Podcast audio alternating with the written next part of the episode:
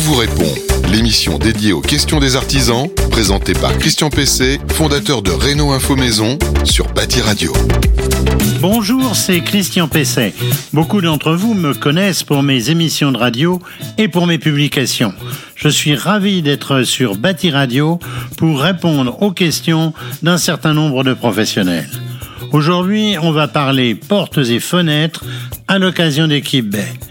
Je répondrai à Jean-Pierre sur les pergolas bioclimatiques, à Mehdi sur les fenêtres pilotées, à Farouk sur les fenêtres et la garantie décennale, et je répondrai aussi à Marcel sur les ventilations sur les fenêtres PVC, enfin à Bob sur les sécurités sur les portes de garage. Une première question pour Christian Pesset. Alors la première question, c'est celle de Jean-Pierre à Bourges. Il me dit, je dois installer une pergola bioclimatique de 20 mètres carrés adossée à une maison. Il me demande s'il faut des autorisations, si son client devra payer la taxe d'aménagement et combien ça va lui coûter. Alors je commencerai par rappeler qu'une pergola bioclimatique, c'est simplement une pergola avec un toit en lame orientable qui laisse passer plus ou moins la lumière et qui peuvent se fermer et s'ouvrir complètement. Le fait que la pergola soit équipée de lames orientables ou non n'en fait pas moins une construction couverte.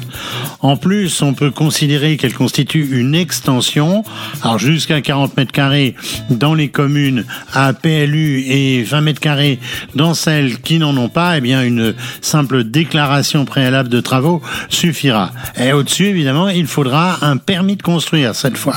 Mais attention, toute surface ajoutée qui fait passer la surface habitable de la maison, pergola comprise, à plus de 150 mètres carrés, eh bien c'est de toute façon un permis de construire qu'il faut obtenir avec recours en plus au service d'un architecte. En tout état de cause, dans tous les cas de figure, toute construction qui appelle une autorisation administrative, c'est-à-dire une déclaration de travaux ou un permis de construire, est assujettie à la fameuse taxe d'aménagement. La valeur forfaitaire au mètre carré de la taxe d'aménagement est de 767 ou 870 euros, euh, cette fois en Ile-de-France. 767, c'est pour l'ensemble des autres régions.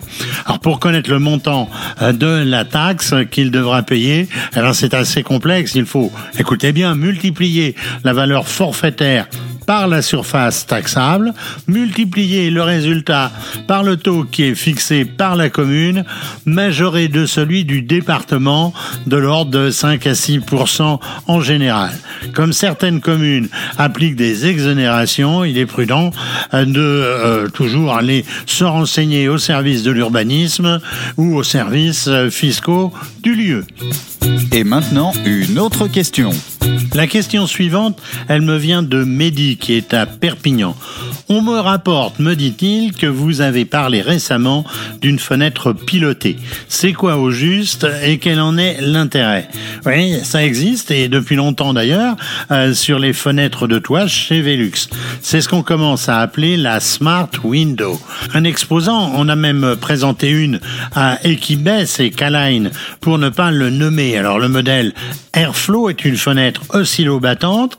Elle est équipée d'une ouverture à soufflet motorisée et elle est assujettie à un programme pour ventiler la maison.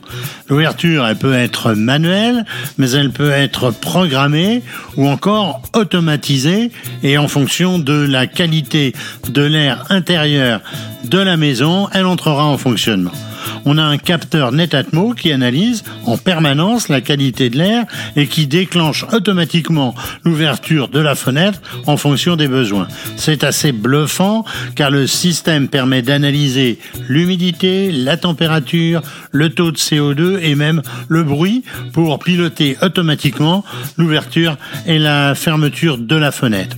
Alors il y a aussi le modèle Wycline de chez euh, Wicona, euh, autre grand euh, fenêtrier à la pointe du progrès.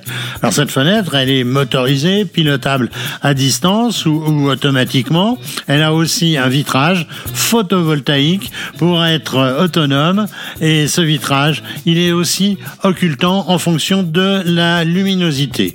On voit que tout cela est loin d'être inutile. La question suivante. Alors, Farouk d'Annecy euh, me dit Je suis appelé en garantie décennale par mon client pour l'étanchéité de fenêtres que j'ai posées dans une maison en rénovation. J'ai fait un remplacement à neuf, autrement dit, j'ai remplacé les dormants et les vantaux. Je vais bien sûr procéder aux rectifications qui s'imposent, mais est-ce normal Est-ce couvert par la décennale? Eh bien oui, la pose des fenêtres entre dans le cadre de la garantie décennale et de ce fait dans celle de la dommage ouvrage que votre client aurait dû souscrire. Quelques petits rappels toutefois, les fenêtres entrent bien sûr d'abord dans le cadre de la garantie de parfait achèvement pendant la première année et la garantie de parfait fonctionnement pendant deux ans. Au-delà, la garantie décennale s'applique dans les mêmes conditions que pour le gros œuvre, à savoir qu'il faut que les désordres, je cite la loi, rendent l'ouvrage impropre à sa destination, c'est-à-dire soit susceptible de rendre le logement inhabitable. S'agissant des fenêtres, c'est le cas si elles sont mal fixées ou si les vitres, par exemple, menacent de tomber, c'est tout de même rarement le cas. Euh, d'une façon plus générale, la garantie décennale concerne les défauts d'étanchéité à l'eau avec infiltration, le fait qu'une fenêtre ne soit pas hermétique et qu'elle laisse passer l'air et même qu'un double vitrage soit manifestement inefficace. Idem pour un défaut évidemment d'isolation acoustique. Tout cela entre donc dans la garantie décennale, évidemment à plus forte raison si la fenêtre ferme mal.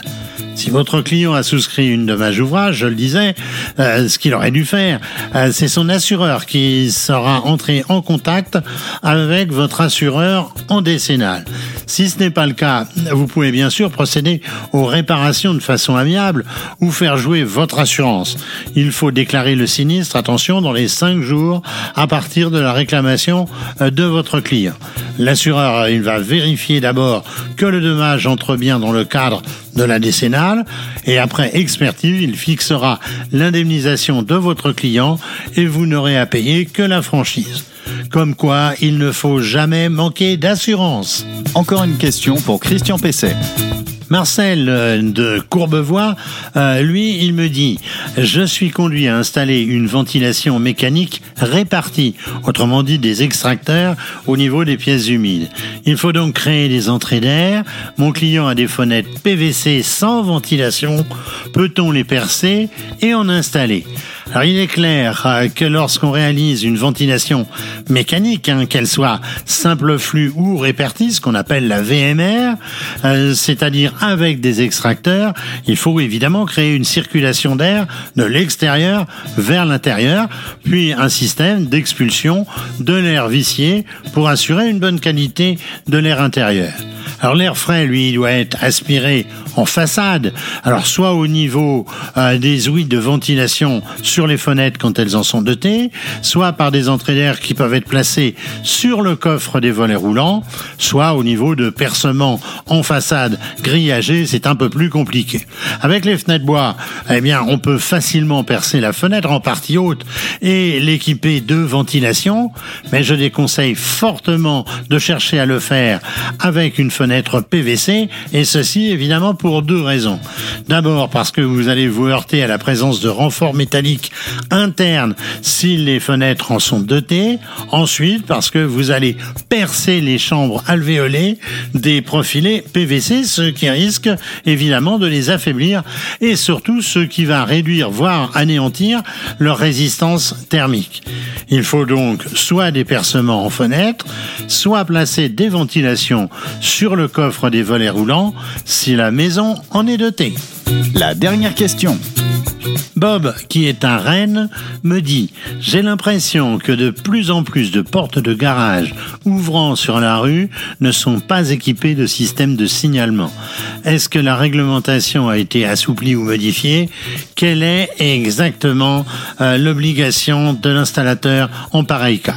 Je crois que vous avez malheureusement raison et que de plus en plus de poseurs, souvent amateurs, s'exonèrent de la réglementation en vigueur. il est évident que la possibilité d'acheter ce genre de porte par Internet ou d'acquérir l'équipement de motorisation séparée en ligne, eh bien que ça n'y est pas euh, étranger. Alors il faut ici distinguer le matériel de signalisation d'ouverture et de fermeture et les équipements de sécurité dont la porte doit être équipée. Alors je cite le code de la construction, le mouvement de la porte doit être signalé à l'extérieur comme à l'intérieur par un feu orange clignotant visible depuis l'aire de débattement. Cette signalisation doit précéder le mouvement de la porte de deux secondes. La réglementation est donc parfaitement claire. C'est le dispositif le plus important évidemment à mettre en place. Autre point important, souvent négligé, un éclairage doit s'actionner de chaque côté de l'ouverture, donc à l'extérieur comme à l'intérieur de la porte. Dernier point très rarement respecté, euh, l'aire de débattement doit être l'objet d'un marquage au sol, ce qui vaut évidemment pour les portes basculantes euh, ou battantes. Euh, concernant la sécurité, il faut rappeler certaines obligations, un système d'interruption d'ouverture et de fermeture en cas de risque pour les personnes, un détecteur de présence, la possibilité de manœuvrer la porte manuellement de l'intérieur et de l'extérieur, enfin une coupure automatique du dispositif en cas de défaillance du système de sécurité. Je ne suis pas sûr effectivement que tout cela soit toujours bien respecté, mais les professionnels doivent absolument le faire. Et eh bien voilà, on répond à vos questions, c'est fini. On se retrouve dans un mois pour d'autres questions cette fois sur le confort sanitaire. Vous pouvez poser toutes vos questions sur les réseaux sociaux de Bâti Radio, sur Facebook ou LinkedIn en message privé. Portez-vous bien, au mois prochain. On vous répond. Une émission à réécouter et télécharger sur le site de Bâti Radio et sur toutes les plateformes de streaming.